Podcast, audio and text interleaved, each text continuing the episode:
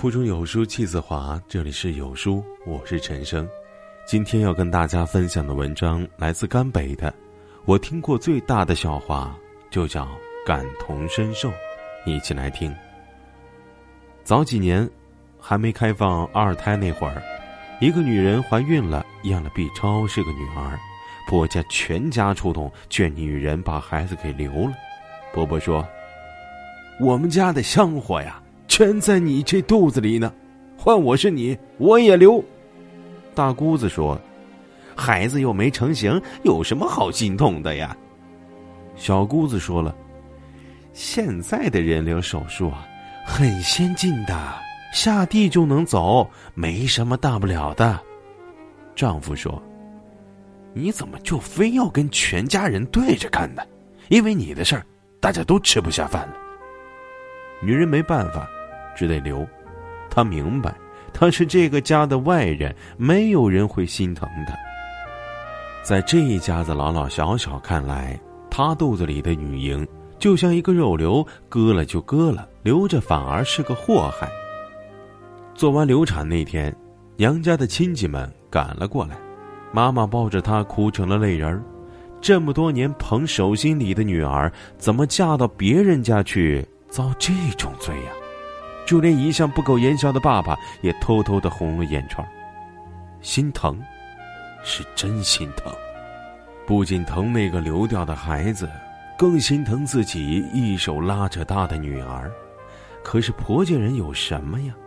婆家人开心着呢，这一胎没了，还有下一胎，下一胎是个男孩，自己家的香火可就有了，好着呢。他们像过节似的。买了鸡，买了鱼，买了肉，一家人欢欢喜喜的劝女人吃饭。婆婆说：“等身体养好了，就赶紧再怀一个，年纪也不小了。”等到第二年，小姑子结婚了，没多久怀孕了。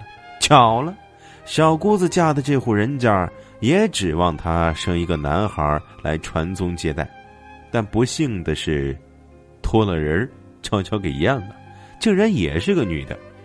小姑子的婆家也死活不同意，生女孩哪行啊？自己家本来就一个独苗，总不能断了香火。不行，得留掉，不留就得离婚。小姑子哭哭啼啼的跑回家，要做母亲的人始终是有些慈悲的，再也说不出下地就能走这样的话。她哭诉道：“怎么会有这么狠心的人呢？自己的骨肉都不要。”这会儿。这一大家子急了，捋起袖子要去找男方理论。女人站在门口，看着这一家人义愤填膺的样子，又解气又好笑。那些话他还记着呢，记得清清楚楚。我们家的香火全在你肚子里呢，换我是你，我也留。孩子又没成型，有什么好心痛的呀？现在的人流手术很先进的，下地就能走，没什么大不了的。你怎么就非要跟全家人对着干呢？因为你的事儿，大家都吃不下饭了。当时说的轻巧，现在怎么反倒急了？这针不扎在你身上，你就永远不知道疼。刚刚结束的电视剧《我的前半生》里，有一幕令我尤其印象深刻。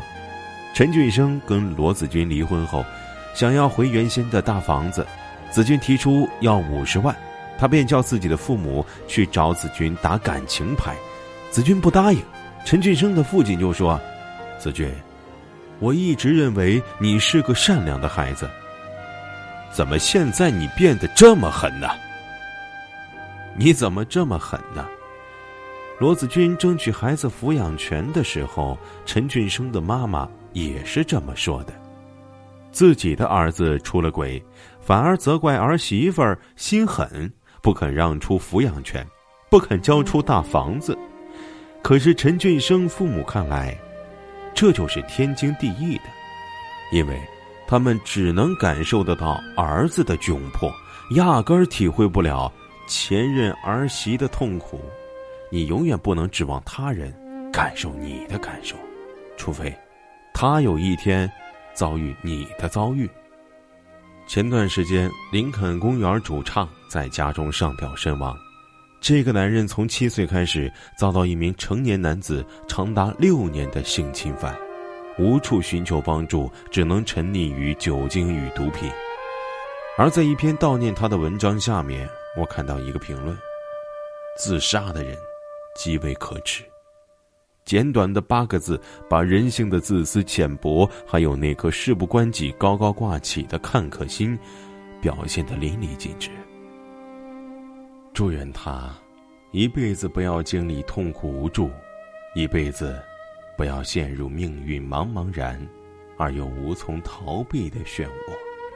否则，哪一刻产生轻生的念头，也有人高高在上的评论一句：“极为可耻。”自杀的人不是想死，他是活不下去了，没有活路了。网上曾流行过一段评论。对一个抑郁症患者说：“世界很美好啊，你为什么不笑？”就好比对哮喘患者说：“空气多好啊，你为什么喘不上气儿？”肤浅、无知、可笑。如果我们做不到感同身受，能不能不要在他人的痛苦面前摆出一副盛气凌人的姿态？这并不能彰显你的优越，反而。会看起来很蠢。廖一梅说：“每个人都很孤独，在我们的一生中，遇到爱、遇到性，都不稀罕，稀罕的是遇到了解。我们活在世上，理解原本就是一件昂贵的奢侈品。我们不明白那个走在街上的女孩为什么会无来由的嚎啕大哭，我们不明白。”那个要养家糊口的男人为什么会哭的买不起一包烟？我们不明白那个情绪失控的妈妈为什么会抱着孩子逃出家门，乃至于我们自己，也有许多无从说起的心事儿。你在一个黄昏喝了酒，想找个人讲一讲心底的秘密，分开通讯录，却又只能摇摇头，算了，还是算了。已被曲解、被误会、被冤枉，百口莫辩，想要有个树洞，可是把话都说了出来，对方却微笑着对你讲：“哦，是这样啊，我还以为有什么天大的委屈呢。”我们每个人都是这个星球孤独的产物，因为我们都在经历着独一无二的经历。英国作家毛姆有一段话说的非常好。我们每个人生在世界上都是孤独的，每个人都被囚禁在一座铁塔里，只能靠一些符号同别人传达自己的思想，而这些符号并没有共同的价值，因此，他们的意义是模糊的、不确定的。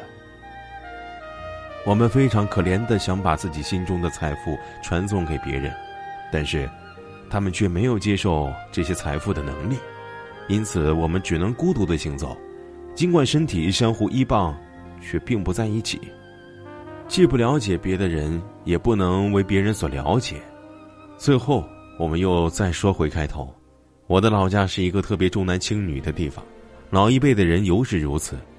有一户人家的媳妇儿怀孕了，托人悄悄的验了 B 超，是个女孩。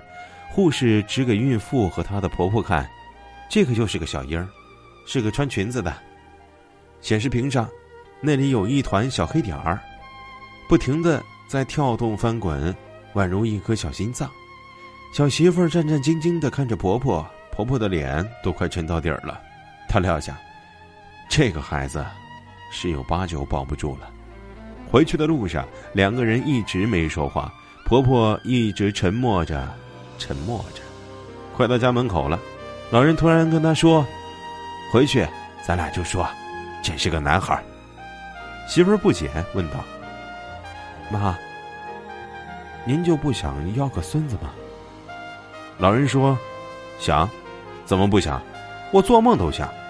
可是那是一条生命啊，他都会跳了。我们或许无法感同身受，但我们还能选择善良。在这个碎片化的时代，你有多久没读完一本书了？长按扫描文末二维码。”在有书公众号菜单免费领取五十二本共读好书，每天由主播读给你听。欢迎大家下载有书共读 APP，首听领读，我是主播陈生，在美丽的金华为您送去问候，记得在文末点赞。